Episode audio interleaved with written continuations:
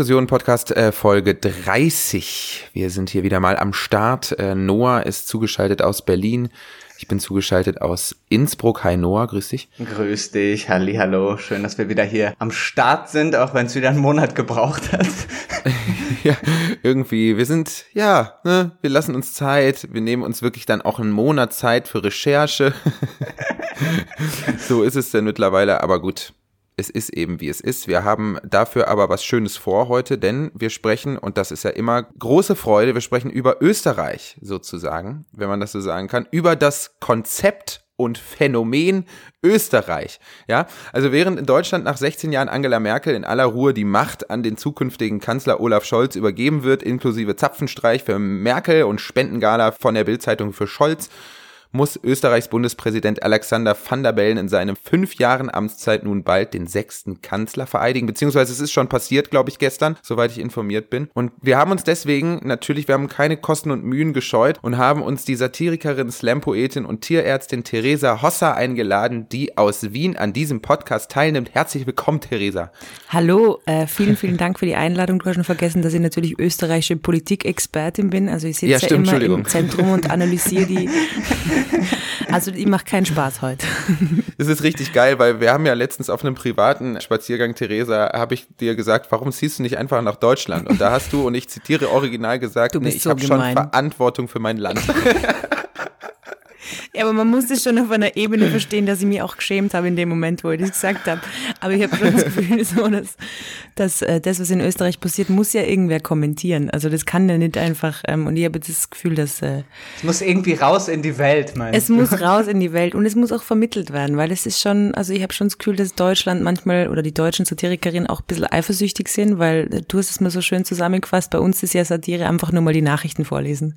Also, genau, das ja, ich wollte auch echt gerade fragen, ob es da irgendwie in der Jobbeschreibung noch einen Unterschied gibt zwischen Nachrichtensprecher und Satirikerin, weil man liest ja in beiden Fällen wirklich nur News vor, oder? Ja, also was, was so meine Satire-Ebene mittlerweile mit Österreich ist, dass ich es so vorlese, wie es sein sollte und dann ist es einfach extrem lustig, weil man weiß, ah ja, st ah, ja stimmt. Also ich habe ein Projekt, wo ich irgendwie einen seriösen Instagram-Account der österreichischen Landwirtschaftsministerin machen will und das oh wäre halt das Satire-Projekt. Elisabeth Elli Köstinger stellt sich nämlich, also das ist die österreichische Landwirtschaftsministerin, stellt sich auf Instagram da wie das Girl, das du bei irgendwie mal beim Ausgehen am Klo kennenlernst und ihr habt dann einen deepen Moment und sie schenkt da Tampon. ähm, was per se nicht schlimm ist, aber so als österreichische Landwirtschaftsministerin und Tierärztin bin dann natürlich, naja, wie soll ich sagen, gut. Oh Mann, oh Mann, oh Mann. Äh, für mich ist das ja auch immer so ein bisschen Österreich. Manchmal ist es eher so ein Hintergrundrauschen, man kriegt es gar nicht so richtig mit. Und jetzt auch nochmal äh, auf der Recherche zu dieser Folge habe ich mir dann auch zwischendurch gedacht, einfach, oh mein Gott. Also wirklich so. wie, wie krass ist das eigentlich? Das ist ja wirklich, wirklich heftig. Und äh, wir, wir kommen ja später noch ein bisschen drauf, aber ich bin manchmal wirklich baff erstaunt, was äh, diese, diese acht Millionen, neun Millionen Seelen da so alles an politischer Dramatik zusammenbekommen. Also wirklich Hut ab, Respekt. Aber ich muss die zitieren, Noah. Wir waren mal, glaube ich, war es in Leipzig im Club und wir sind irgendwo gesessen und äh, und du sagst, hast glaube ich damals zu mir gesagt, und es ist mir so in Erinnerung geblieben, ja, also wir Deutschen beneiden die Österreicher um ihr Joie de vivre. und das zitiere ich immer wieder, hm, mein Joie de vivre. Ja, ja, naja, so ein bisschen schon. Also auf jeden Fall. In, in Wien lässt sich natürlich schon eleganter leben als in der typischen deutschen stimmt, Innenstadt, ja. wo man bei. Ja, das stimmt. Aber Wien Kampf ist nicht Österreich. Wien ja, darf Wien auch nicht Österreich, Österreich werden. Das stimmt, das stimmt, das stimmt. aber ich habe das, aber Tirol ist ja auch nicht Österreich, ne? Ja, wobei mehr. Aber dann in die andere Richtung. Ja, du hast es ganz schön formuliert, Richtung. mal äh, Tirol und Wien. Du hast gesagt, äh, das ist ja eine andere Welt.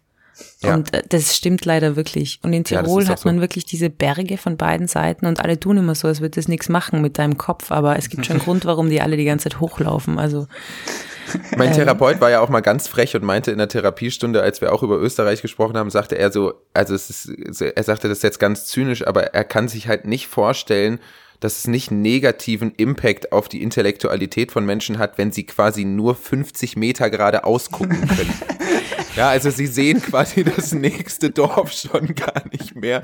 Und das kann ja quasi nicht irgendwie was mit den Leuten machen. So. Ja, ich, ich habe wirklich die Theorie, dass es so passiv dazu führt, also gerade jetzt in Tirol, dass die Leute wirklich ähm, nicht checken, dass es was draußen gibt. Also gar nicht, sie wissen es schon, aber es ist schon alles sehr, sehr abgeschlossen.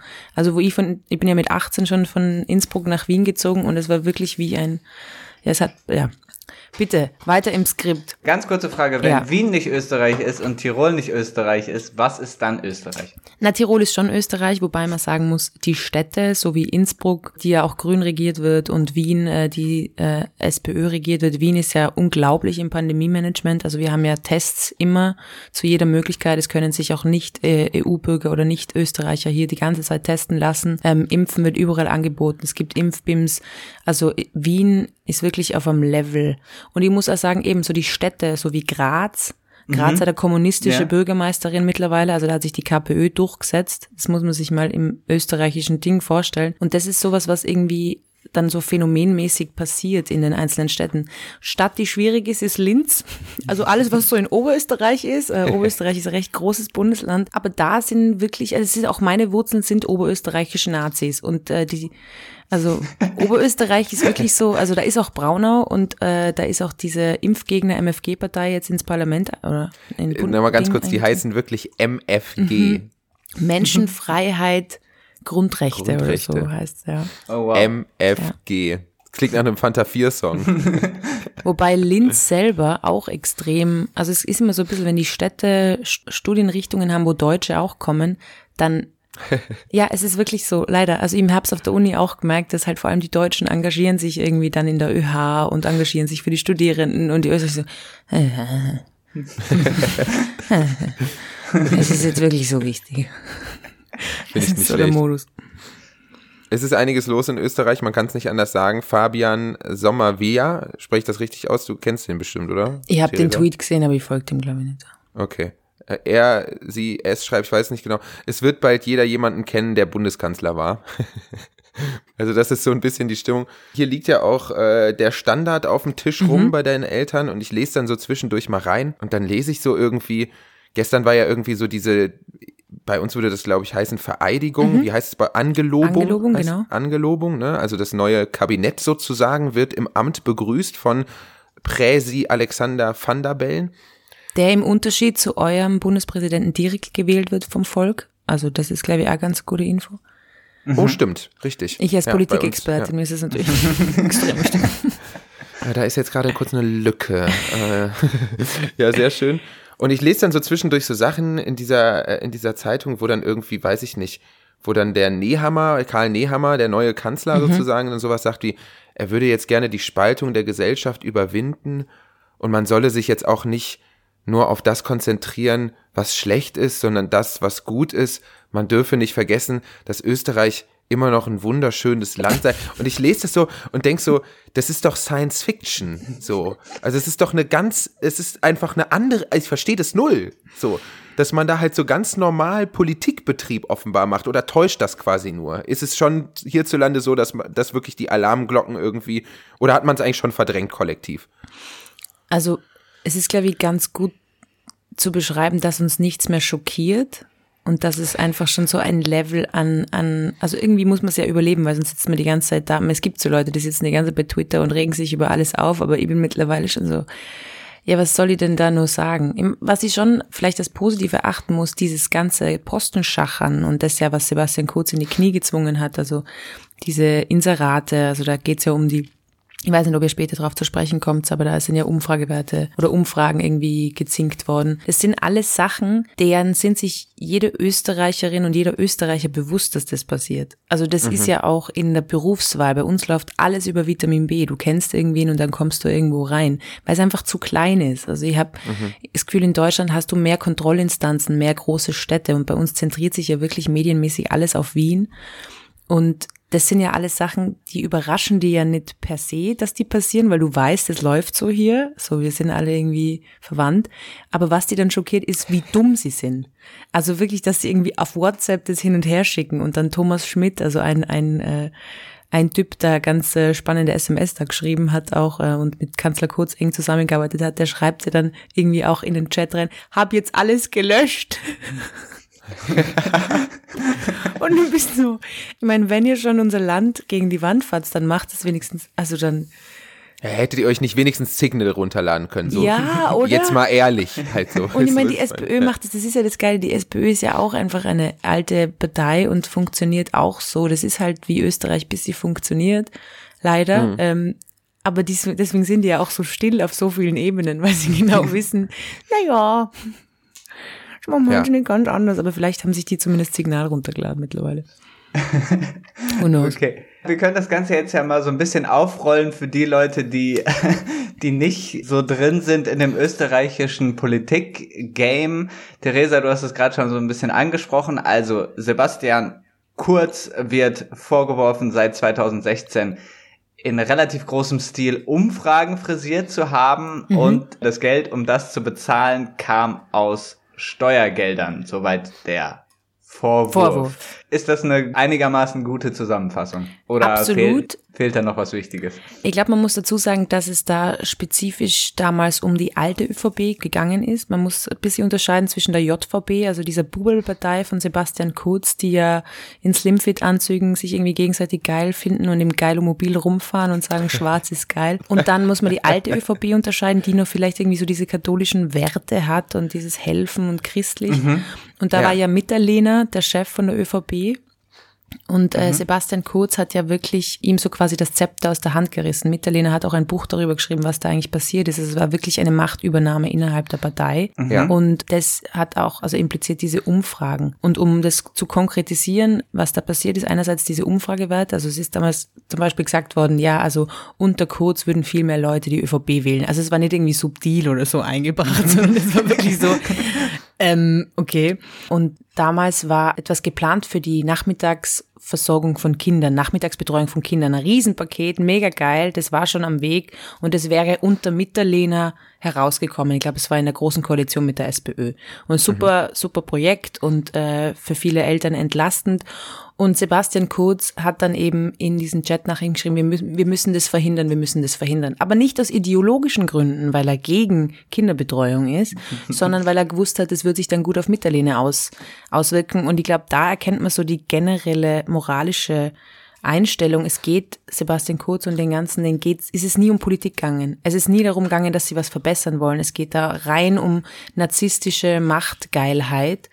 Und ja. ähm, der hat, der ist ja auch, also, also Sebastian Kurz, als er als Außenminister angelobt worden ist, war es ja total der Hype auch. Also ich kann mich erinnern, dass ich sogar damals gedacht hat, hey, irgendwie cooler, junger Außenminister, ich glaube mit war 27, ich glaube mit 23 Staatssekretär und mit 27, weiß ich nicht, war er Außenminister, was viel zu jung ist für einen Außenminister, aber trotzdem war kurz so ein Hype.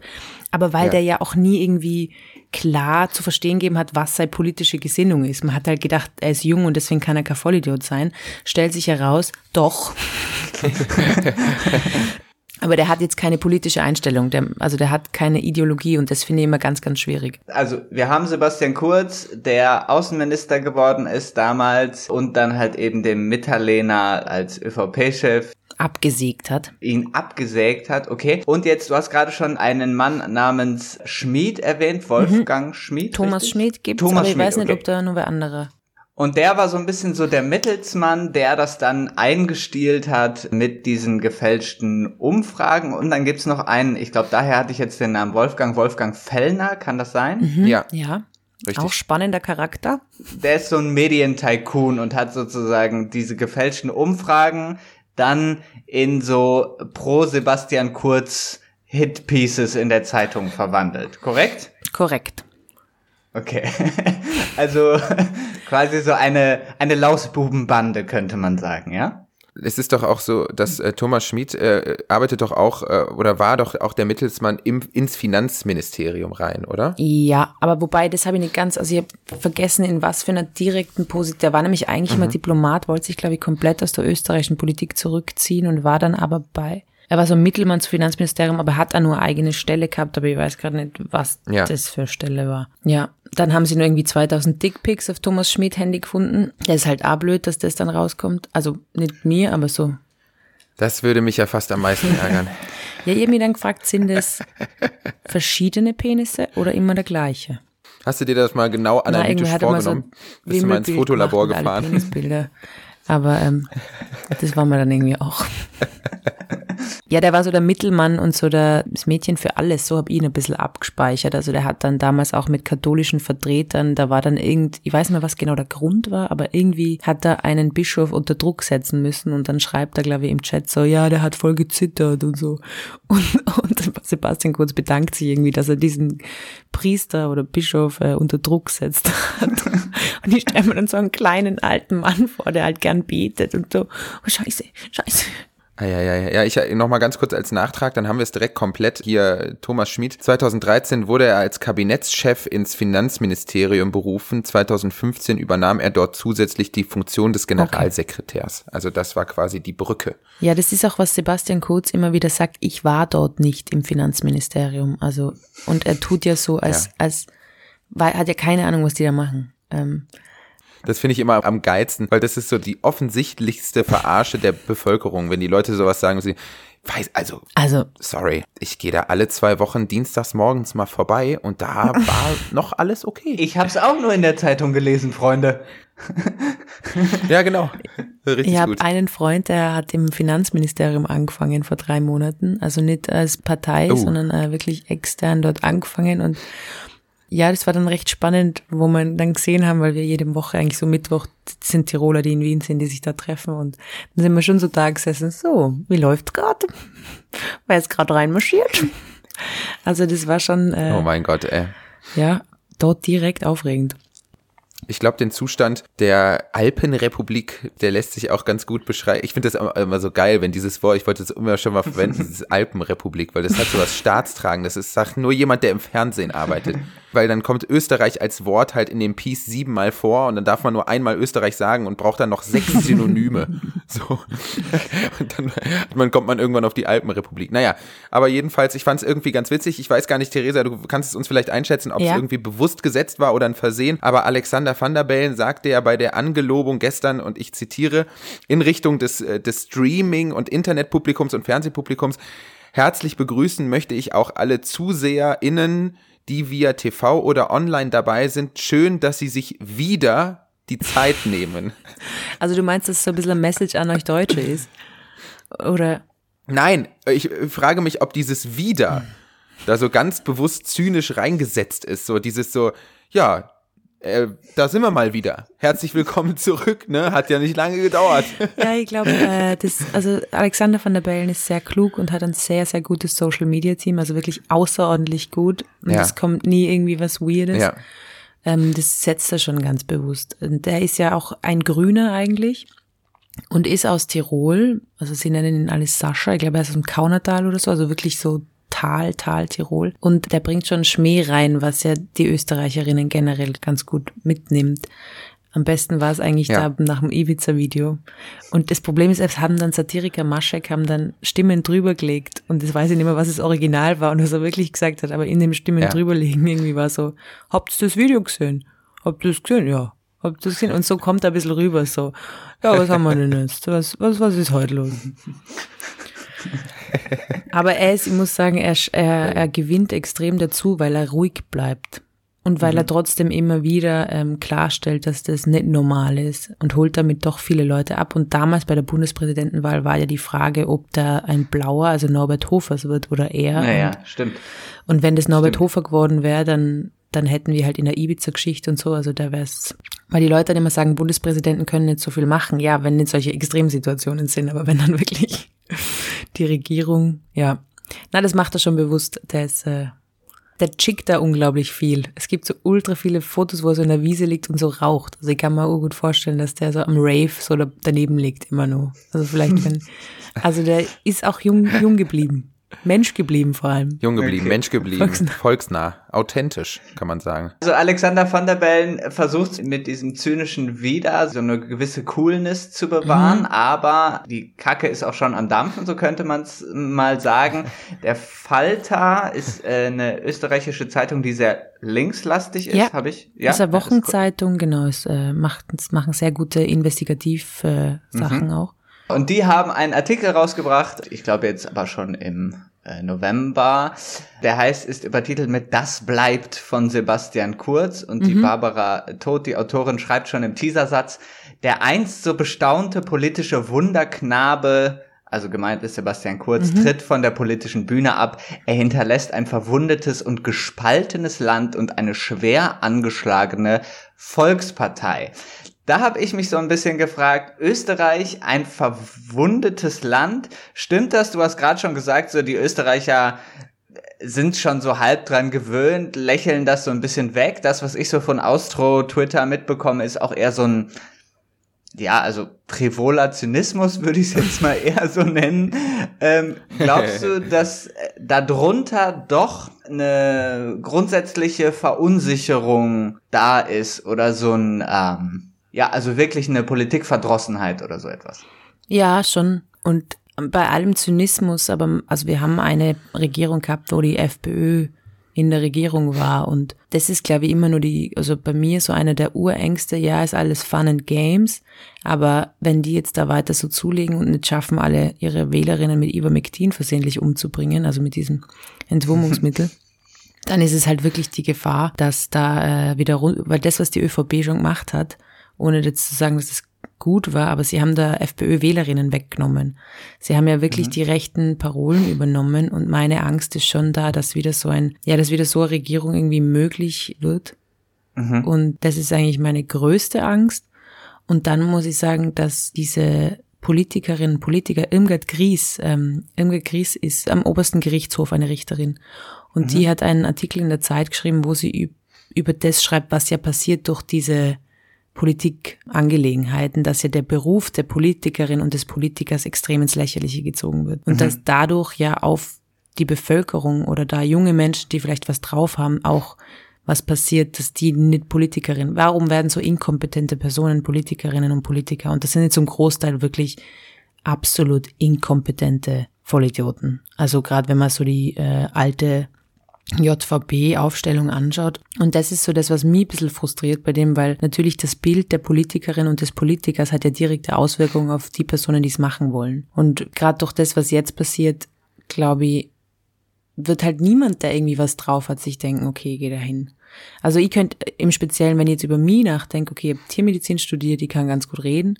Ich wäre ja eigentlich gerade, was so äh, Nachhaltigkeit in der Tierhaltung oder, oder im Landwirtschaft angeht, wäre das ja ein Ding, wo ich mir das vorstellen könnte, irgendwie was zu. Ich würde das niemals machen, weil mhm. ich nicht zu diesem Amt, also dieses Amt des Politikers, der Politikerin ist einfach eins, man nimmt es nicht ernst und es ist irgendwie, das Lustige ist aber, die sind ja, also Österreicherinnen sind ja nicht so aggressiv, wenn sie die dann sehen, die sind ja trotzdem urnett.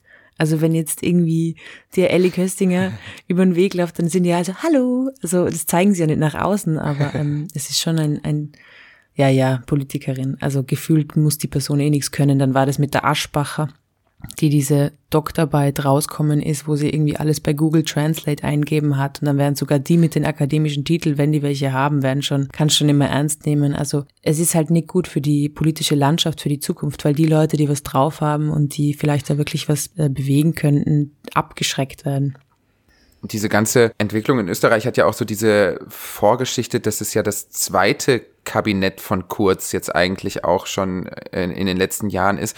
Da gab es ja auch diese ganze Ibiza-Affäre, wo Kurz sich dann ja im Nachhinein noch so hingestellt hat und den großen Aufklärer mhm. eigentlich gespielt hat, ne, in Richtung der FPÖ und da gesagt hat so, nee, also mit solchen Leuten kann man eigentlich nicht politisch zusammenarbeiten. Willst du vielleicht noch mal ganz kurz zusammenfassen, was damals eigentlich passiert ist? Was meint man mit Ibiza-Affäre? Nein, der, die Ibiza-Affäre beschreibt, dass äh, HC Strache, der Chef der FPÖ und Vizekanzler von Österreich zu der Zeit, da ist ein Video rauskommen, wie er also im vorherigen Wahlkampf Kampf mit äh, Johann Gudenus auf einer Finca in Ibiza ist und einer äh, mutmaßlichen russischen Oligarchin erklärt, wie man die österreichische Politiklandschaft beeinflussen kann, dass man irgendwie die Firmen Glock und so und die kann man einkaufen und also er beschreibt eigentlich das, was Sebastian Kurz gemacht hat.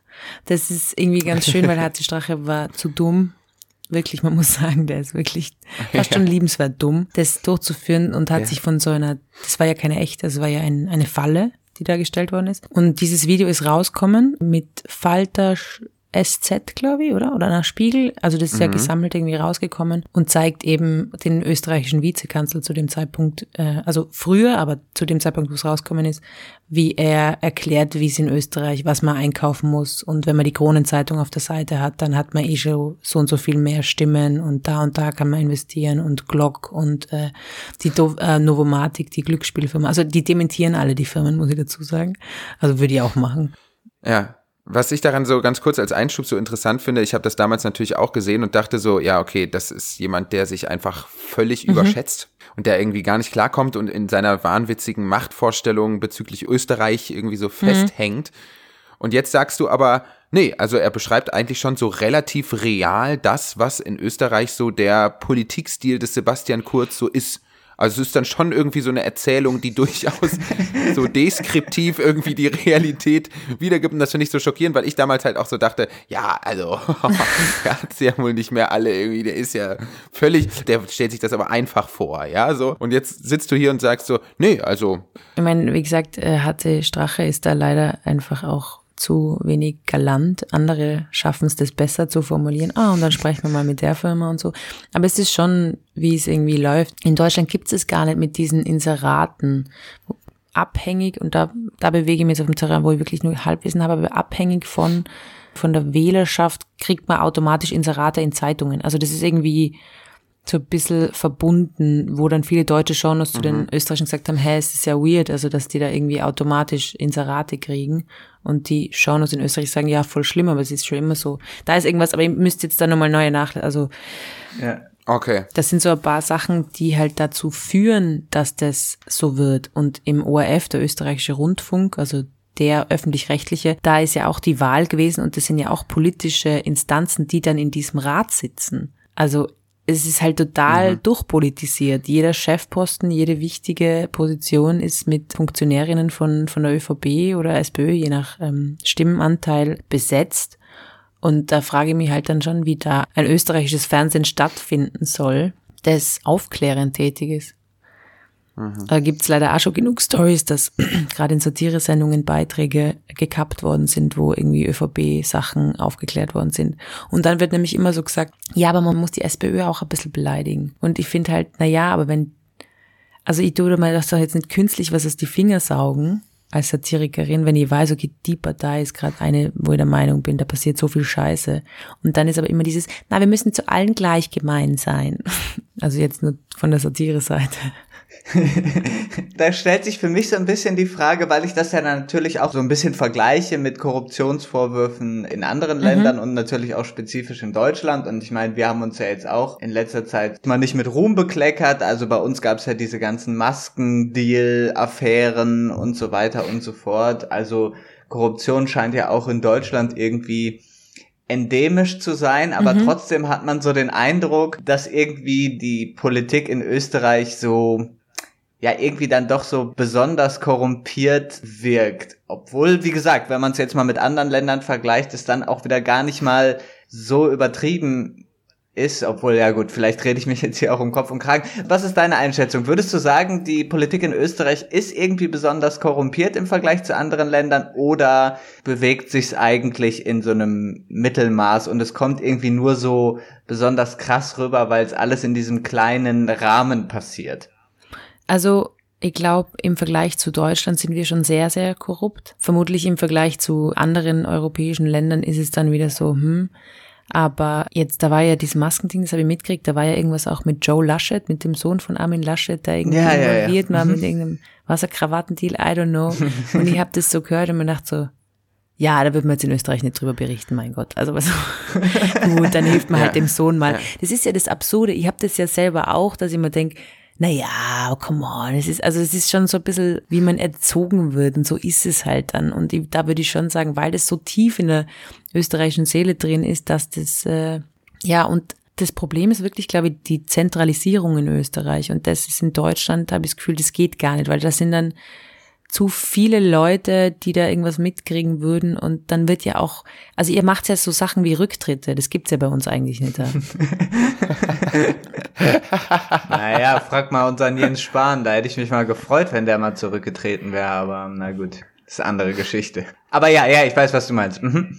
Absolut, aber da war ja, glaube ich, auch was mit ganz, ganz früh Gutenberg mit der einen Arbeit oder so. Ja, ja, ja. Und bei uns wird er ja lang nicht Ja, genau. zurückgetreten. Karl Theodor. Außer ist man, man ist eine Frau, dann kann man schon zurücktreten. Also dann geht's. Aber Sebastian Kurz ist ja auch nicht zurückgetreten, sondern zur Seite getreten. Also muss ich schon klarstellen. Stimmt, er ist zur Seite getreten. Und jetzt, äh, jetzt ist er ja, er ist ja gegangen, weil er musste ja tatsächlich Frau und Kind aus dem äh, Spital abholen, aus dem Krankenhaus abholen. Das hat er dann noch so, so keck den Journalistinnen und Journalisten so hingeworfen, als er den Raum so verlassen hat. Und man denkt sich einfach nur, Halt die Junge, Junge.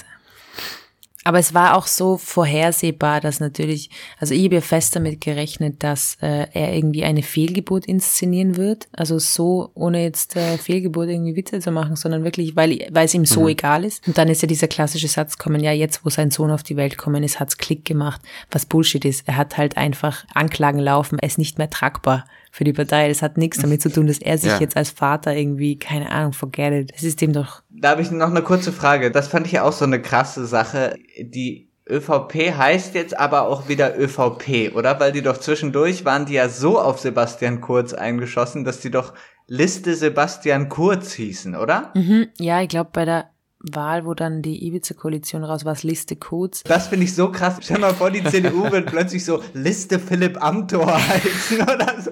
Ich käme gar nicht klar. Das, also das finde ich echt, das wär, also als ich das gelesen habe, Liste Sebastian, ich dachte echt, holy shit, what's happening?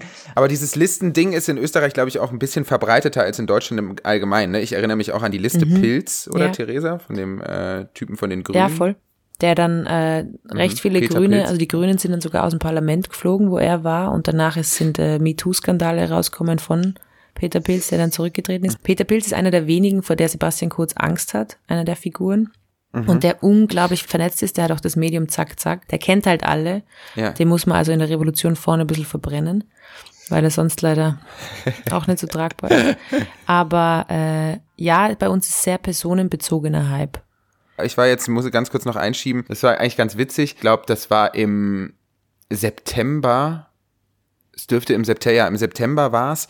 Da war ich hier in Innsbruck wieder für eine Woche und war auf der Buchvorstellung von Hm, Peter stimmt, ja. Pilz. Und der hat ja dieses Buch geschrieben, das da heißt Das Regime kurz. Ne?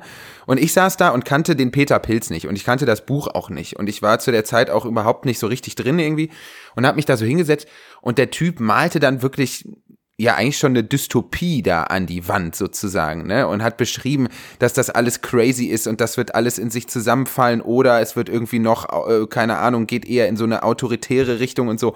Und ich dachte halt die ganze Zeit so, ja, Bro, halt so, übertreib nicht deine Rolle. Ich weiß, du bist jetzt hier so der investigative Journalist, der jetzt hier die großen Visionen. Und dann denke ich so heute dran zurück und denk so, fuck, also er hat schon einfach, es stimmt. Also es ist wirklich, es ist wirklich ein Regime gewesen. Aber halt so über Politik der äh, hinter verschlossenen Türen so, ne? Also so dieses ganz hintenrum und Ja, und sehr sektenhaftige. Also diese Loyalität war ja, glaube ich, das Wichtigste. Ich glaube, Elisabeth Elli Kösting, also die Landwirtschaftsministerin, ist ja wirklich die beste Freundin von Sebastian Kurz und die ist ja komplett inkompetent in der Position. Aber das ist ihm nicht wichtig, was die Person kann, sondern das Wichtigste ist hundertprozentige Loyalität. Und das Ja. hat er auch geschafft. Also die stehen alle geschlossen hinter ihm. Ich glaube immer noch, ich glaube, das ist gar nicht jetzt das ist halt die Frage, die man sich dann stellt, kommt er zurück oder nicht, oder wie kommt er zurück oder kann er überhaupt? Aber dieses Regime war nie kompetenzgeleitet, sondern das war immer ein, ich finde sektenhaft, ja, doch, diese JVB und so und auch diese Bilder, die es da gibt, wo alle Türkis tragen, also die haben ja jetzt einen Adventskranz mit Türkis und so, mit türkisen Kerzen und dann zündet Alexander Schallenberg, der kurz als Bundeskanzler war, zündet da die Kerzen an und die andere Ministerin, weiß nicht hat ein türkises Jackett an, also das ist ja die Farbe, die Kurz gebracht hat. Das ist Ja. wirklich sehr beängstigend fast, wie das so, ja, sektenhaft. Genau, Okkulte Kult- ja, Rituale. Kult, so kultmäßig und und er versucht sie ja auch zu halten. Also man merkt auch diese ganzen Stellungnahmen, die er dann gebracht hat, das war nur noch ein Versuch der Kultenanhänger, sie zu halten. Also das hat er nicht gemacht, um irgendwen anderen zu überzeugen, sondern es war wirklich nur ein, ich muss jetzt die Leute aber bei mir halten. Und das schafft er ja auch damit. Ja. Also er kann ja sich so ausdrücken, dass du denkst, ich meine, allein die Aussage, ich bin auch nur ein Mensch, so, ja, hopefully, Also das sind ja so die klassischen Aussagen, wo man sich dann denkt, hä? Er hat ja auch gesagt, das fand ich auch so einen grandiosen Spruch. Er sagte, ja, ich bin weder Heiliger noch Verbrecher. Es gibt ja diesen Satz, es gilt die Unschuldsvermutung. Und ich sage immer nur, es gibt Ja. die Unschuldsvermutung. es gibt sie, ja. Kennt niemanden, der was damit zu tun hat. Aber.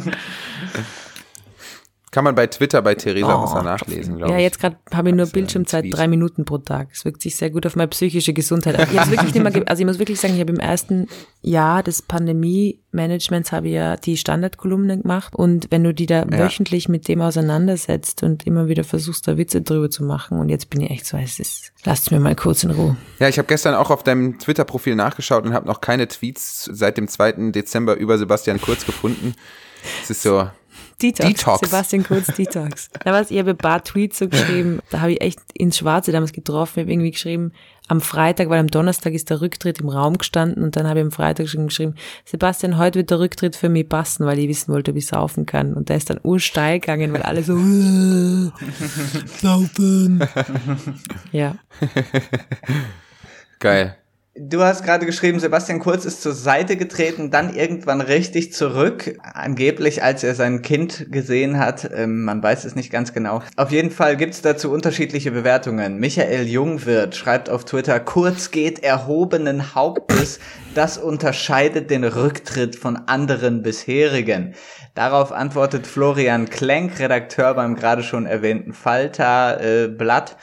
Äh, erhobenen Hauptes? Fragezeichen. Kurz musste gehen, weil man auf Schmieds Handy seine Chats fand und Schmied für ihn Steuergeld ausgab. Er spielte auf Zeit, setzte Schallenberg ein, hoffte auf einen Rücktritt, dann kam der Lockdown, den er mitverantwortet. Rückkehr. Dann sah er seine Umfragen.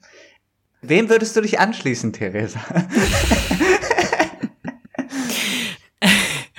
Ich weiß gerade nicht, für wen Michael Jungwirth arbeitet. Man muss Florian Klenk auch mit Vorsicht genießen, weil er sich schon irgendwie als die linke Instanz Österreich sieht und das ist immer schwierig, wenn Menschen irgendwie heroisiert werden. Aber ich glaube, das ist dann ja doch eine sehr subjektive Wahrnehmung, oder? Ob er erhobenen Hauptes geht oder nicht. Weil das kann man ja dann nur so empfinden. Also rein praktisch nein, natürlich, er musste gehen, er hat keine andere Wahl gehabt.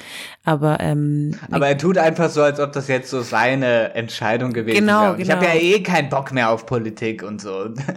Und das macht er ja aber ganz gut. Also er macht es ja mit diesem Sohn, es kommt ihm ja gelegen, dass da jetzt ein Baby kommt, dann kommt irgendwann die Hochzeit und so und dann kommt dieses Reinwaschen und ach, ich bin ja so gereift und bla bla bla. Ich kann mir einfach nicht vorstellen, dass der nicht das Bedürfnis hat, äh, zurückzukommen, weil er dann nochmal das schaffen will. Glaubst du, dass er jetzt dann halt auch irgendwann so die nächsten Jahre so noch so rumlungern wird, wie so, weißt du, so, so, so, wie so jemand, der so rausgeschickt wurde und immer noch so. Also der hat ja immer nur diese Stellung. Ich glaube, der wird es sehr gut machen. Also gut, nicht gut, aber gut. Aber ich glaube schon, dass der, ich habe einen Großvater, der in der ÖVP wirklich Funktionär war. Alte ÖVP, auch nicht besser, aber alt.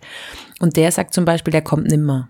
Andere, Elise Hirschel, sagt, okay, ich meine, Elise hat das Buch geschrieben, ist jetzt auch kein Politikexperte, aber er sagt, er Ja. kommt zurück und ich bin echt so im Mittelding. Ich glaube schon, dass er das versuchen wird. Vor allem die Jobaussichten sind jetzt gar nicht so rosig. Er hat keinen Studienabschluss, er hat ein abgebrochenes Jus-Studium. Er ist einfach jetzt niemanden, den du in einer Position geben kannst, wo er unauffällig ist. Er fällt immer gleich auf. Wenn Sebastian Kurz irgendwie in die Piper-Filiale stellt, dann fällt es auf. Also ihm sind ja auch diese klassischen äh, Jobs verwehrt. Ich glaube, dass das so ein bisschen der Grund sein wird, warum er wieder zurückkommt. Und dahingehend hat er zumindest bei seiner Wählerschaft so die Punkte so gesetzt, dass sich jeder, wenn er möchte, das so begründen kann. Nein, nein, er geht wegen dem Baby und das war ja total geplant und Ding. In seiner Bubble geht er wahrscheinlich erhobenen Hauptes, aber ich glaube einfach nicht, dass der jemals ein erhobenes Haupt gehabt hat. Ich glaube, das ist so mein, mein Take. Ja, okay. Wir hatten uns noch was notiert im Vorhinein, Joffi, das fand ich eigentlich auch interessant, weil äh, wir das auch schon mal vorher im Podcast so ein bisschen besprochen hatten, die Bedeutung von Umfragen selber. Das war irgendwie auch ein Punkt, wo es halt eben aus diesem österreichischen Ding irgendwie so ein bisschen ausgebrochen ist, weil es eine höhere Frage gestellt hat, nämlich eigentlich die nach der Rolle von Meinungsumfragen. Genau, wenn man ja einfach mal gucken kann, so wofür wird dann das Geld ausgegeben, ne? Also wenn man halt quasi Geld ausgibt, um eine frisierte Meinungsumfrage abzuladen in den Medien, dann kann ja die Meinungsumfrage nicht einfach eine Spiegelung des Bevölkerungswillens sein, sondern es ist ja offenbar schon so, dass die Meinungsumfrage den Bevölkerungswillen auch aktiv beeinflusst. Mhm. Und in Deutschland ist es ja auch so, dass wir da wirklich mittlerweile eigentlich tagtäglich in der Tagesschau den Tagesthemen irgendeinen beschissenen Deutschland-Trend von Infratest DIMAP mhm. da irgendwie eingeblendet bekommen die absurdesten Sachen werden abgefragt. Letztens wirklich ganz skurril, wo ich wirklich so dachte, ja, das ist wirklich Bullshit-Journalismus.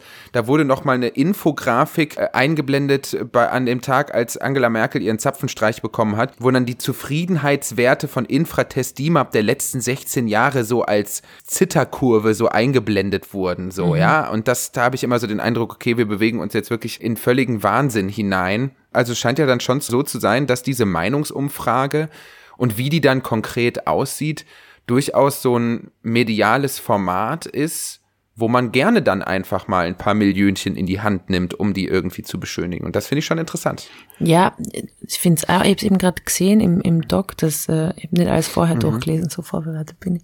Aber ähm, das ist ein guter Punkt, weil ich habe also das Gefühl, dass diese Wahlprognosen, also gar nicht mal irgendwie Meinungsumfragen, sondern sogar Wahlprognosen mhm. haben einen direkten Einfluss auf die Wahl. Also, mhm. weil dann natürlich dieses, ah, okay, gut, die schauen so schlecht. Ja, okay, dann will, dann will ich doch die SPÖ, jetzt tut mir schon ein bisschen leid. Man will zu den Gewinnern gehören am Wahlabend, richtig. Ja, oder man möchte halt irgendwie äh, strategisch wählen ja. oder so und denkt sich, naja, gut, wenn ich da den und den meine Stimme gebe, die schaffen es eh nicht, äh, dann, ähm, ja, dann wähle ich halt eher so, das passt mir irgendwie auch in den Kram. Das hat ja schon so self-fulfilling prophecy genau. äh, Aspekte. Ne? Also wenn ich jetzt sehe, ah, okay, gut, die ÖVP wird es auf jeden Fall machen, dann lohnt es ja nicht, mich da jetzt noch in irgendeiner kleinen Partei oder so mm der meine Stimme zu geben, dann gebe ich es jetzt auch denen und so, dann. Wobei gar nicht Fan von dem ist mir strategisch wählen, weil ich habe auch bei der letzten Wahl, wo ich wählen habe, dürfen eben nicht in Wien, sondern vorher, habe die KPÖ gewählt und da haben mich dann auch alle so belächelt mit, ja, es bringt ja nichts und das stimmt gar nicht da. Also gerade auf der Bezirksebene, es bringt sehr wohl was. Also ich finde strategisch mhm. wählen, finde ich blöd.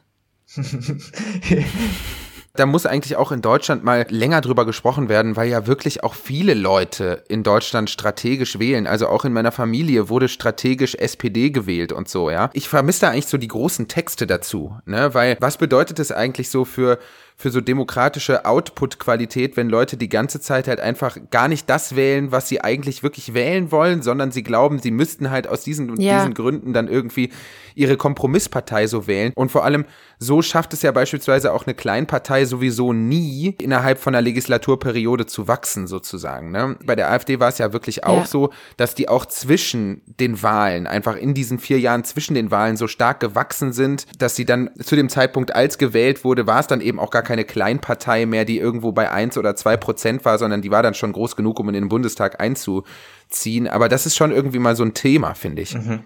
Genau wie du sagst, also es wird ja sowieso ein Kompromiss, weil das sind ja mehrere Parteien. Also finde ich, kann man sehr ja. kompromisslos wählen. Also man kann auch, glaube ich, sehr naiv ja. wählen und sagen, okay, den speziellen Aspekt finde ich gut in dem Wahlprogramm und deswegen wähle ich jetzt. Und ich weiß, vielleicht egoistischer wählen. Es muss ja eh zusammenkommen irgendwie. Das ist jetzt gerade der Gedanke, der mir gekommen ist. Oder ich, ich bin zum Beispiel so. Ich habe jetzt gerade vorher gesagt, was ich wähle. Das ist auch nicht so klug, glaube ich, oder? Aber ich wähle. Ich finde es gut. Ich will gern. Ich, ich privat bin. Privat will ich sehr gern. Ja, ich bin eine Wählerin. Kann man nicht anders sagen. Ich würde mich als Wählerin bezeichnen. Ja, aber weil die Leute dann oft, ich habe so ein Bit im Ding und dann sagen sie, ah, du machst ja jede Partei fertig, da weiß man ja gar nicht, was man wählen soll. Ja, ich bin halt nicht die, um euch eine Wahlempfehlung zu geben. Überlegt euch halt, ich meine, am besten Fall müsst ihr euch das nicht überlegen, weil das ist ja wieder so was Elitäres, welche Personen, die viel arbeitet, hat Zeit, sich damit auseinanderzusetzen, was in dem Wahlprogramm steht. Keine Sau. Also ähm, ja, Wahlprogramme sind auch nicht geschrieben, um gelesen zu werden, ehrlich gesagt. Aber wie war das? Die, die FPÖ hat ein Wahlprogramm gemacht und die werden immer in einfache Sprache übersetzt. Und bei der FPÖ mhm. war es aber nicht nötig. Das ist irgendwie. und einerseits kann man sagen, äh, ist ja. so dumm. Andererseits kann man sagen, na ja, it works. Die sind halt zugänglich. Ja, also wenn man sich hierzulande mal was antun will, dann kann man sich ja mal wirklich so ein bisschen den Koalitionsvertrag angucken. Das sind alles Sachen, die sind nicht geschrieben, um gelesen zu werden. Also wirklich nicht. Das sind so 178 Seiten, die eigentlich selbst für jemanden, der viel politische Vorbildung genossen hat, durchaus schwer zu verstehen sind und so. Aber das du hast trotzdem gelesen, ja Joffi. Ja, die ersten 60, 70 Seiten habe ich Du gelesen auch und danach nur. habe ich aufgegeben. Nee, nee, nee, nee, nee, ich habe mir das nicht komplett. Ich habe so sporadisch mal drüber geschaut, aber ich habe mir das nicht komplett reingefahren. Nee. Aber du, ich, ich muss jetzt ganz kurz, ihr habt da wirklich, ihr seid wirklich fleißig, da wie ihr das geschrieben habt. So zeigt, da zeigt sich wieder einmal, Meinungsumfragen funktionieren nicht deskriptiv. Sie geben nicht einfach die Stimmung einer Bevölkerung wieder. Nein, sie beeinflussen die Stimmung in einer Bevölkerung. Das ist schon, Da, das, das ist doch mal gut na, ist zusammengefasst, oder? urschön, wirklich. Ich bin, und dann kommt der Tweet von mir, that's all I want. Stimmt, dann haben wir einen Tweet von Theresa. Willst du ihn mal selber? Ich kann es nicht so schön österreichisch vorlesen. Also ich habe getweetet am 10. Oktober 2021. Die Mama fragt mir die ganze Zeit, ob ich schon vorher von den Chats und kurz Bescheid gewusst habe, weil ich habe ja immer schon ÖVP gehasst. Das ist bei dir zu Hause wirklich so ein Ding, ne? Also das halt, ich habe ja deine Eltern auch mal gefragt, das war, nachdem kurz zur Seite Mhm. getreten ist beim gemeinsamen Abendessen, was denn jetzt so bei denen der Gemütszustand ist und da haben die so ganz demütig beide irgendwie so auf, auf den Tisch geschaut und haben gesagt, ja, die Theresa hat es uns immer schon gesagt. Sie hat es uns immer schon gesagt. Sie, wir, haben, wir wollten nicht hören, sie hat es uns immer schon gesagt. Jetzt bei deinen Eltern konntest du dann wirklich auch so eine gewisse Ernüchterung feststellen oder was? Da ist so ein bisschen so eine Sicherheit geplatzt oder wie? Ja, schon. Und meine Eltern, glaube ich, sind so eine klassische, konservativ aufgewachsene, aber offene Familie. Also äh, doch sehr neoliberal, aber eigentlich sehr offen und, und Vertrauen und auch äh, irgendwie, ja, ich glaube, versuchen gute Menschen zu sein. Und die sind aber, was manche Sachen angeht, wirklich ein bisschen naiv. Also, und das ist wahrscheinlich in der Bevölkerung generell so. Also man hat glaubt dann so, also aber na, so viele Leute nehmen gar nicht Drogen. So, das, na, das kann gar nicht sein. Und das war irgendwie auch auf die ÖVP so, weil ich habe ja jetzt nicht irgendwie politische Analysen gedroppt die ganze Zeit. Ich habe nur gesagt, ich glaube wirklich, Wortlaut war, das ist ein Arschloch, Mama. die ÖVP ist ein Arschloch. Und das läuft alles nicht. Und ich weiß nicht, äh, das, ich habe es gar nicht so extrem empfunden, aber durch die Kunstszene und Kulturszene, in der ich mich befinde und weil wir da viel darüber diskutiert haben, weil in Wien viele Demos stattfinden, da hat die Mama schon vielleicht recht, weil sie das gesagt hat, vielleicht weil ich näher dran bin. Und das stimmt schon. Also, dass man einfach näher am Geschehen dran ist, dass man sich mehr damit auseinandersetzt. Ja, weil du halt jeden Tag am Parlament vorbeifährst und dann schaust du halt mal rein und sagst, hallo, was, was geht heute? Ja. Aber ich habe von den Chats vorher nicht, also es überrascht mich nicht. Ich glaube, dass es, das, dass es diese Chats gibt, aber ich habe natürlich nicht äh, im Vorhinein wieder schon einklinken können und die Chats gesehen.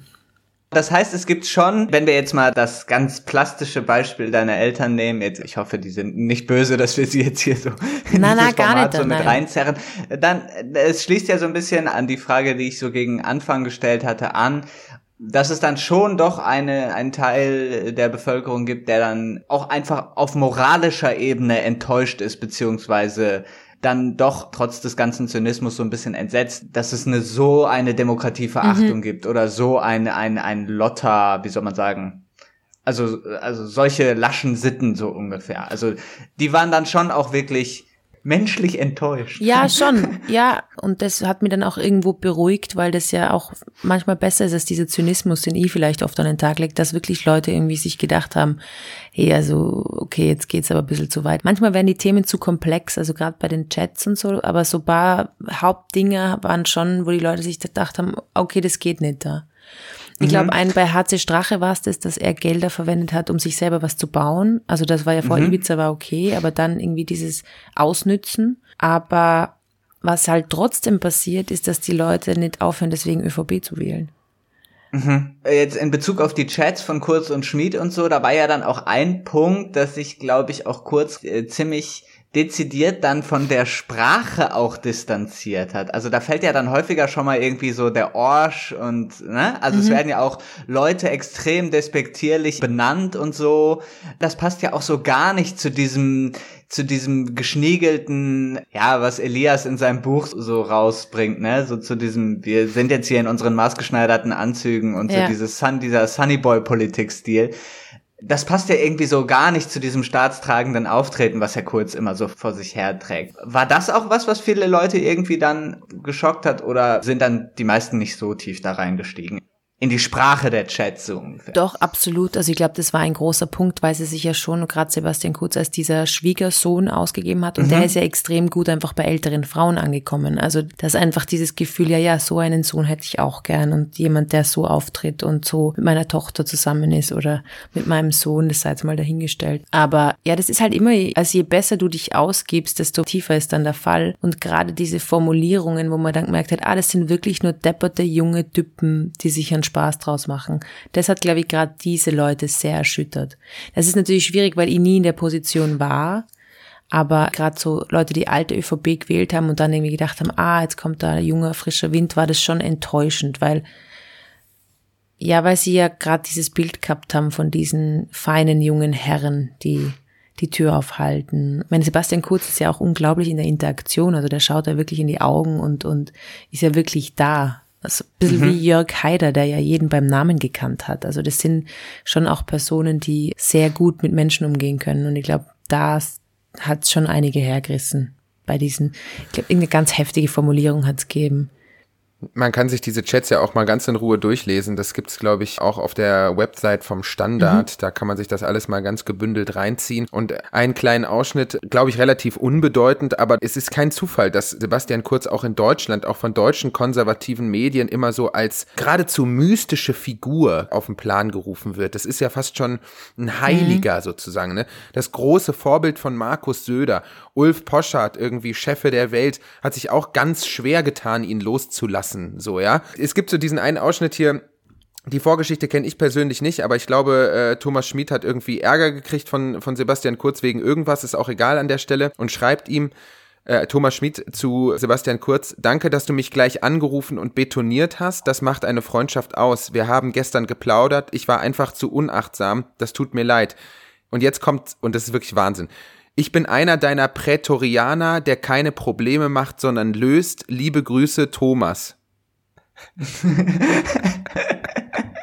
Also es ist ja fast schon wirklich, es ist ja wirklich fast schon äh, irgendwie so, wie in so einer toxischen Beziehung halt irgendwie so. Er sagt so, ich mache keine Probleme, ich löse sie. Ich bin einer deiner Prätorianer. Ich liebe dich über alles. Ja, völlig irre. Es ist wirklich, und auch dieses, ja. es gibt dieses, ich liebe meinen Kanzler und so. Also es ist schon alles Ja, stimmt, das sehr, gibt's auch. Ich ähm, liebe meinen Kanzler, ja. Ja, es erinnert so ein bisschen an so eine Jugendgruppe, oder? Wo einer der Chef ist, so bei den wilden Kerle und dann sind ja. alle so, okay, wir müssen den irgendwie zufriedenstellen. Und ich glaube, viele Leute wollen das wahrscheinlich auch in ihrem Leben. Also wenn ich mal so Beziehungen in meinem Umfeld anschaue, erlebe ich das schon oft, dass da so dieses, okay, da ist einer, der entscheidet und dem ich gefallen will, das ist ja auch schön, weil dann gefällt man ja auch wem und man hat so Ansprüche und äh, das ist schon beängstigend. Ja. Mhm im Poli also das sind ja Leute, die unglaubliche Macht haben. Man muss sich das ja immer wieder, ich muss mir das immer, das sind Menschen, die mein Leben direkt beeinflussen, die entscheiden, wie meine Arbeitsbedingungen sind. Die ja. sind Menschen, die ja. meinen Alltag gestalten. Ja. Das ist das, glaube ich, was man immer wieder sich in Erinnerung rufen muss, weil es ist schon lustig, aber es ist schon irgendwie, ja. Wobei, ich muss auch sagen, das war auch noch so eine Sache, die mich da irgendwie echt nochmal rausgeholt hat. Du hast es am Anfang schon mal so ein ganz kleines bisschen erwähnt. Diese fast schon Black Mirror-artige Gutgläubigkeit gegenüber Technik. Das ist ja auch das, worüber Thomas Schmid dann am Ende gestolpert ist. Ja. In dieser Reportage von Martin, wie heißt der, Martin Tour, Tür? Martin Tür ist der ZIP-Moderator, ja. Der hat so eine Recherche, wo er dann, das will ich vielleicht auch nochmal ganz kurz vorlesen, wie das dann am Ende alles rausgekommen ist, ist eigentlich schon der Knaller.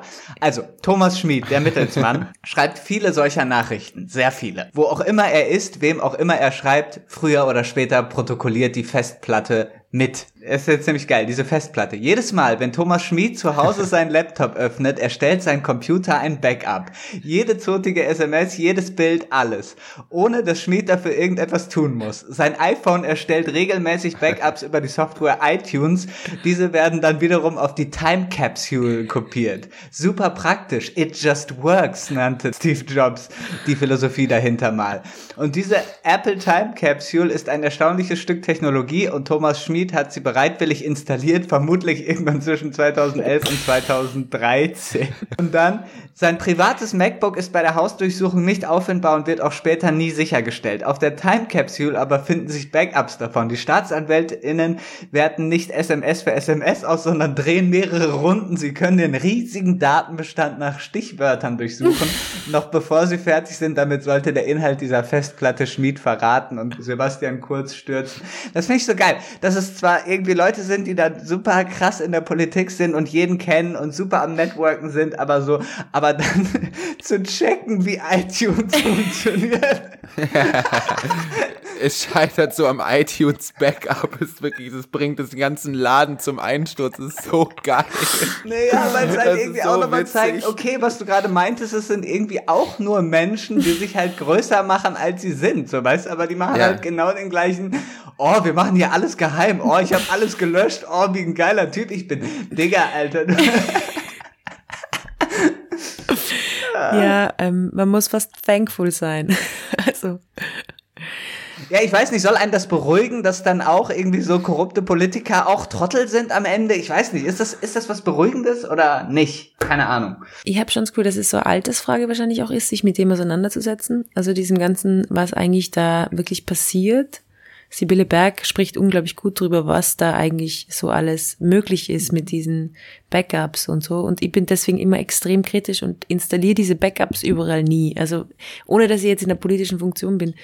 Aber es ist schon, ja, es, also es ist schon beängstigend, wie wenig der Verantwortung sie sich eigentlich bewusst sind. Ich glaube, das ist das. Wie wenig sie sich ihrer Position bewusst sind.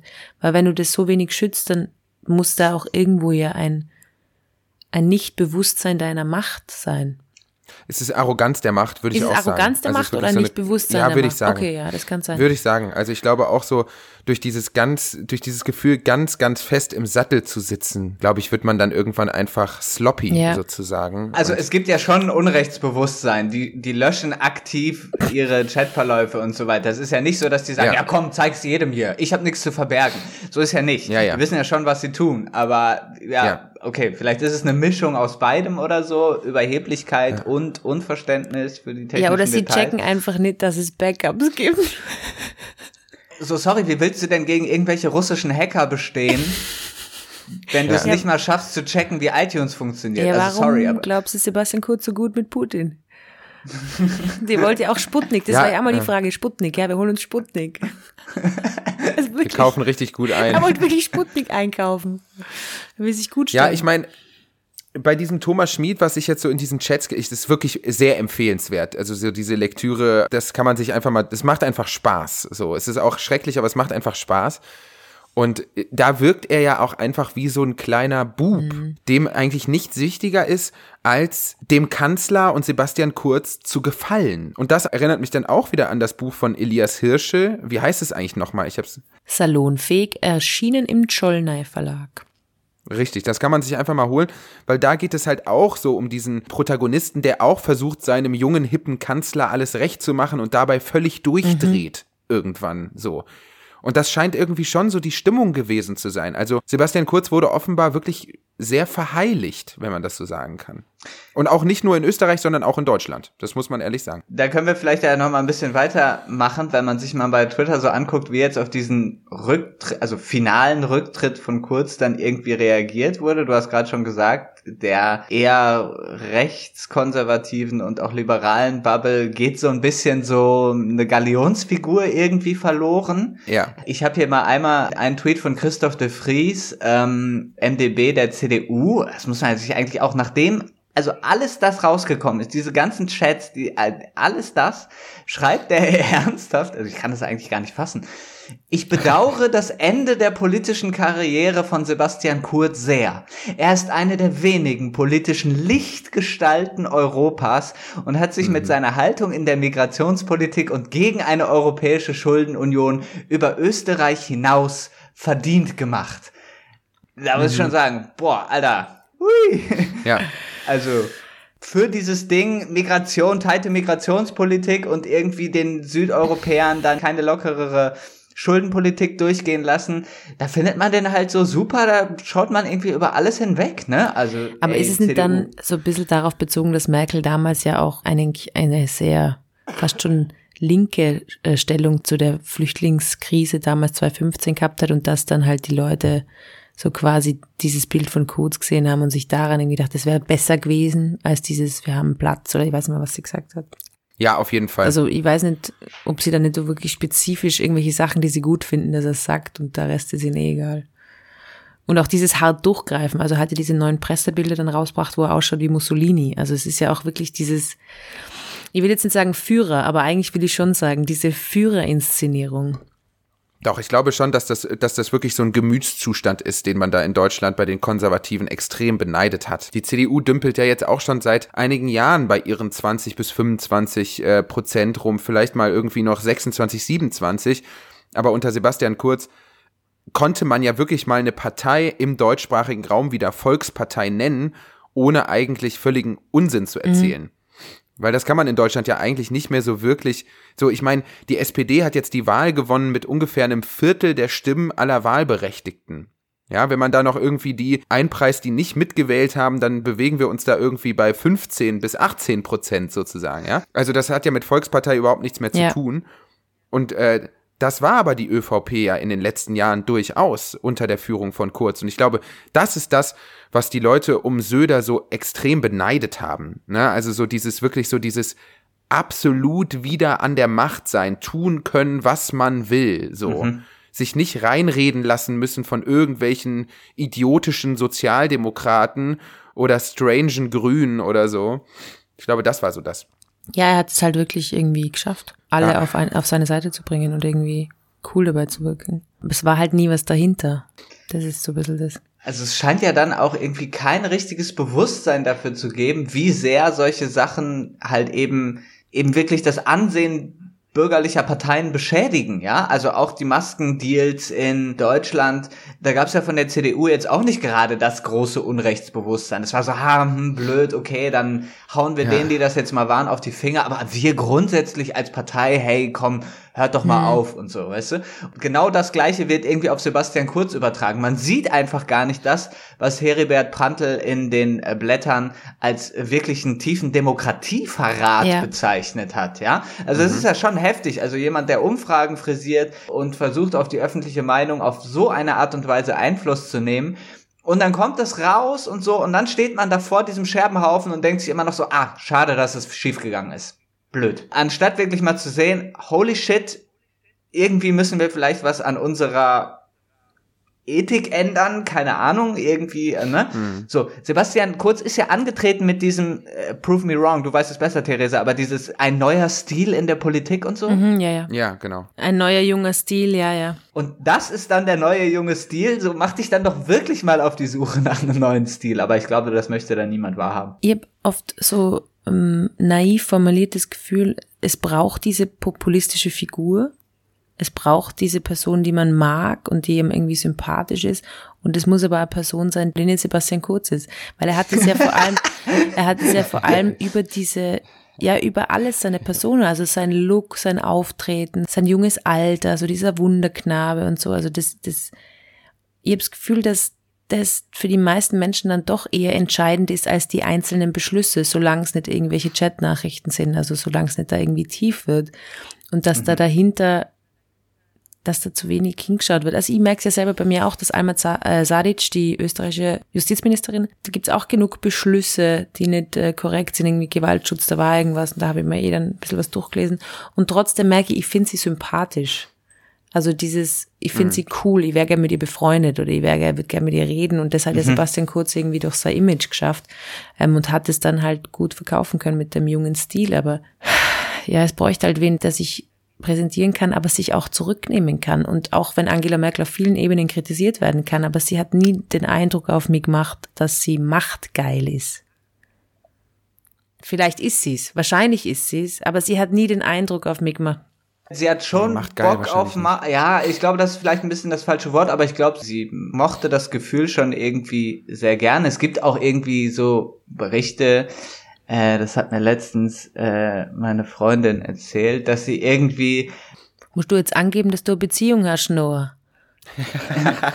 das ist der nee, Nächste, der anfängt. Ich, ich, nee, ich, ich soll bloß, wenn ich was von ihr habe, soll ich sie crediten. Sehr gut dass, dass Merkel dann auch irgendwann mal, als sie eine Besprechung hatte mit jemand anderem zusammen und dann wurde ihr, wurden ihr so Berichte gegeben ähm, äh, von so einer, so einer Expertenkommission und dann hat äh, gleichzeitig, haben gleichzeitig Merkel und diese andere Person, ich glaube es war irgendeine Ministerin oder, oder, oder, oder irgendeine Staatssekretärin oder so, diese das bekommen, diesen Bericht, und sie hat dann aber durchgesetzt zum Beispiel, nee, dass nur sie den bekommt.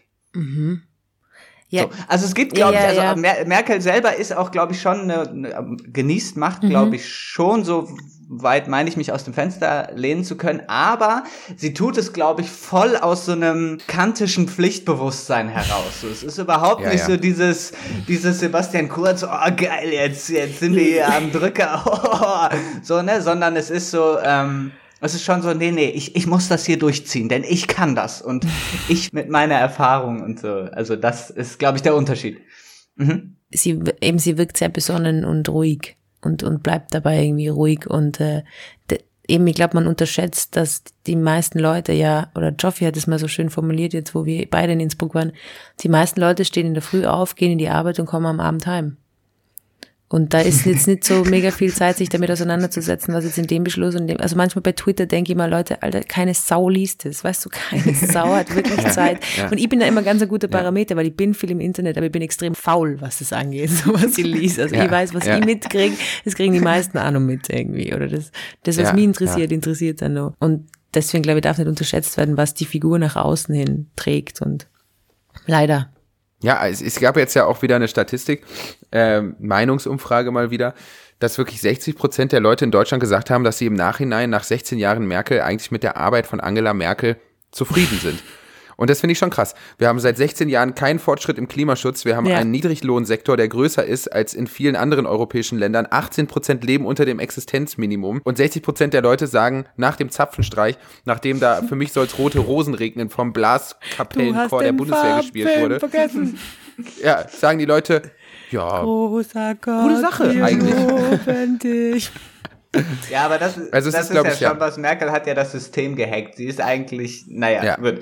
So viel zum Merkel. Heute steht Österreich im Zentrum. Zum Abschluss vielleicht ja. nochmal. Ähm, genau. Jetzt äh, wurde gestern, vorgestern, gestern? Karl Nehammer mhm. ange, an, angelobt. Angelobt, genau. Ich habe ja mal als Kind ein halbes Jahr in Wien gelebt. Äh, da war ich im Kindergarten. Mhm meine Mutter erzählt das immer, dass ich nach Hause gekommen bin und so geschockt war davon, dass die so andere Wörter verwenden. Ja. ja also ich hatte ja, ja, ja, ich, ich bin nach Hause gekommen und habe gesagt, Mama, es ist ganz schlimm im Kindergarten. Die sagen nicht Mülleimer, die sagen Mistkübel.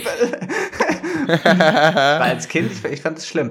Na gut, okay, angelobt, sagt ihr. Auch wieder so ein österreichisches Wort. Gut. Was, jetzt wurde Karl Nehammer mhm. angelobt. Was ist das für so ein Typ? Äh, vielleicht ein Tweet auch von Elias Hirschel gerade schon erwähnt. Er schreibt, haben Sie den Typen echt durch den einzigen Mensch in der ÖVP ersetzt, der noch weniger Empathie und Respekt für Menschenrechte hat, bist du deppert.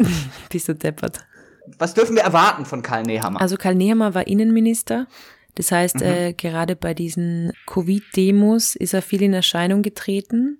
Und er war auch, ähm, also hat damit auch über die Polizei, wobei die Polizei meiner Meinung nach in Österreich wirklich sektenartig ist und sich gar nichts sagen lässt. Also da würde ich gar nicht da hat er gar nicht so viel Macht, wie er gerne hätte. Und der war aber auch wegen dem Anschlag in Wien, also es hat ja ein Attentat gegeben letztes Jahr.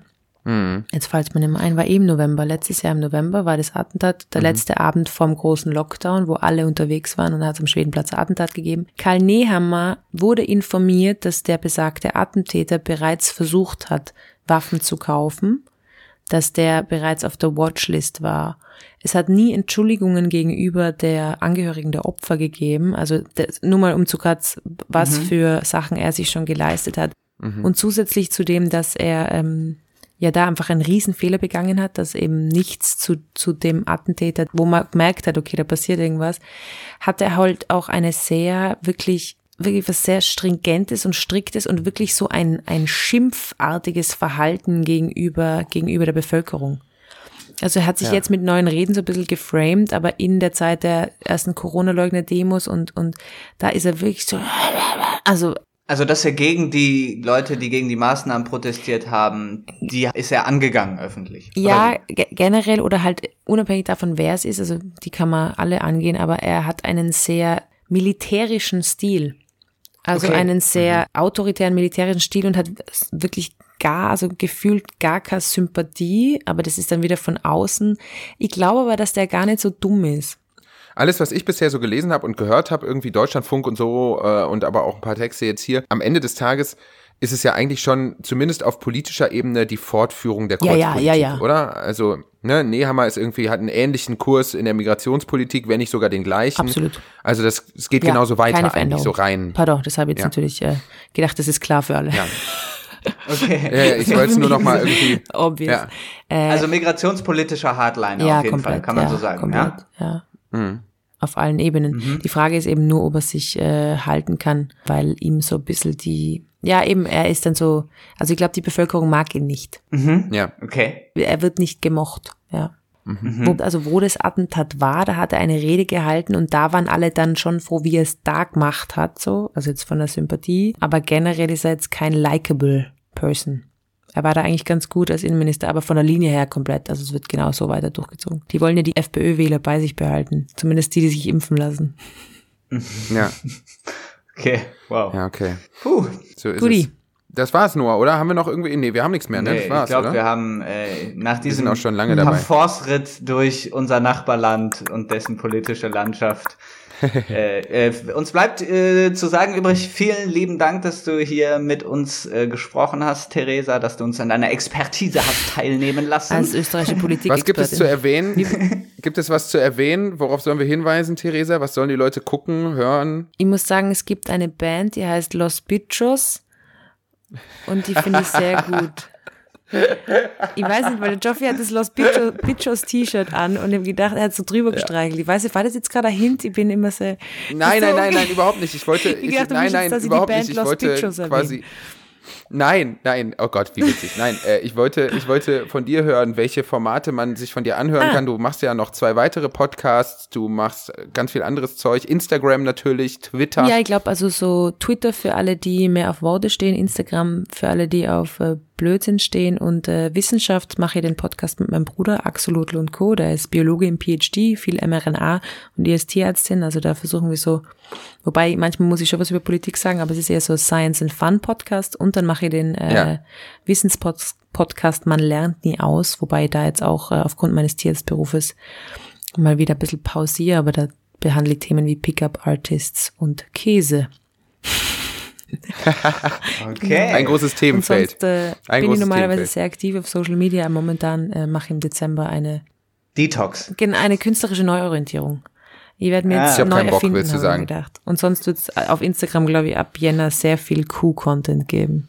Was? Sehr viel Q-Content. Q-Content, ja. sehr gut. Ja, darauf freuen wir uns natürlich alle. Ich warte da schon lange Zeit drauf, dass es da mal wieder in diese Richtung geht. Ich bin sehr gespannt. Noah, auch danke Ja, an dich. vielen Dank Ja. für die Einladung und äh, vielen, vielen Dank, dass ihr da so coole Sachen. Ich habe eben war ein bisschen gestresst, ob ihr jetzt wirklich die alles ganz genau wissen wollt, aber es war jetzt nichts, wo ich mich komplett. Nee, wir müssen ja unseren Hörerinnen und Hörern müssen wir erstmal dazu überreden, sich für Österreich zu interessieren. Von daher. gar nicht. Es gibt schon eine recht große Bubble, die da äh, Bock drauf hat. Das ist so ein bisschen so ein Ja, Fetisch voll. von Deutschen, dass sie sich mit äh, Mhm. Österreich auseinandersetzen.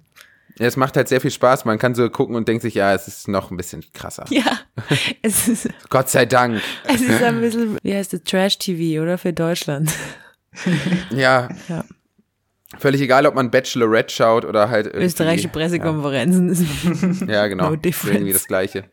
Ja. Genau, ansonsten, Ja, gut. man kann uns, falls man äh, lustig ist äh, und unseren äh, unsere Arbeit unterstützen möchte, kann man das tun äh, unter dem PayPal-Link paypal.me me slash Diskursionen mit einem R. Macht's es mal, ihr Ja. habt es auch gemacht bei Ihnen in der Anfangszeit. Ich mag euren Podcast sehr gern, bis auf den einen, aber ist egal. Ich finde es sehr gut, was ihr da macht und äh, ich krieg vor allem einen guten Einblick in die deutsche Politik, wirklich. Das ist ein Podcast, den ich sehr, sehr schätze. okay. Schön, das freut uns doch. Das freut uns doch. Ja. Holt die Kohle raus, den Leute. Boys ein bisschen Geld. Wir müssen, ich bin Tierärztin, weißt du, ich bin abgesichert, aber die, Bei uns sieht schlecht aus. Wir, Wir sind sind hier hier im Prekariat unterwegs nur. Digitale Tagelöhner. Gut, gut. Ähm, auf bald. Wir hoffen, dass wir möglichst schnell wieder hier mit dem Podcast an den Start kommen und dann bleibt uns noch zu sagen, ciao, ciao. Tschüss. tschüss. Papa.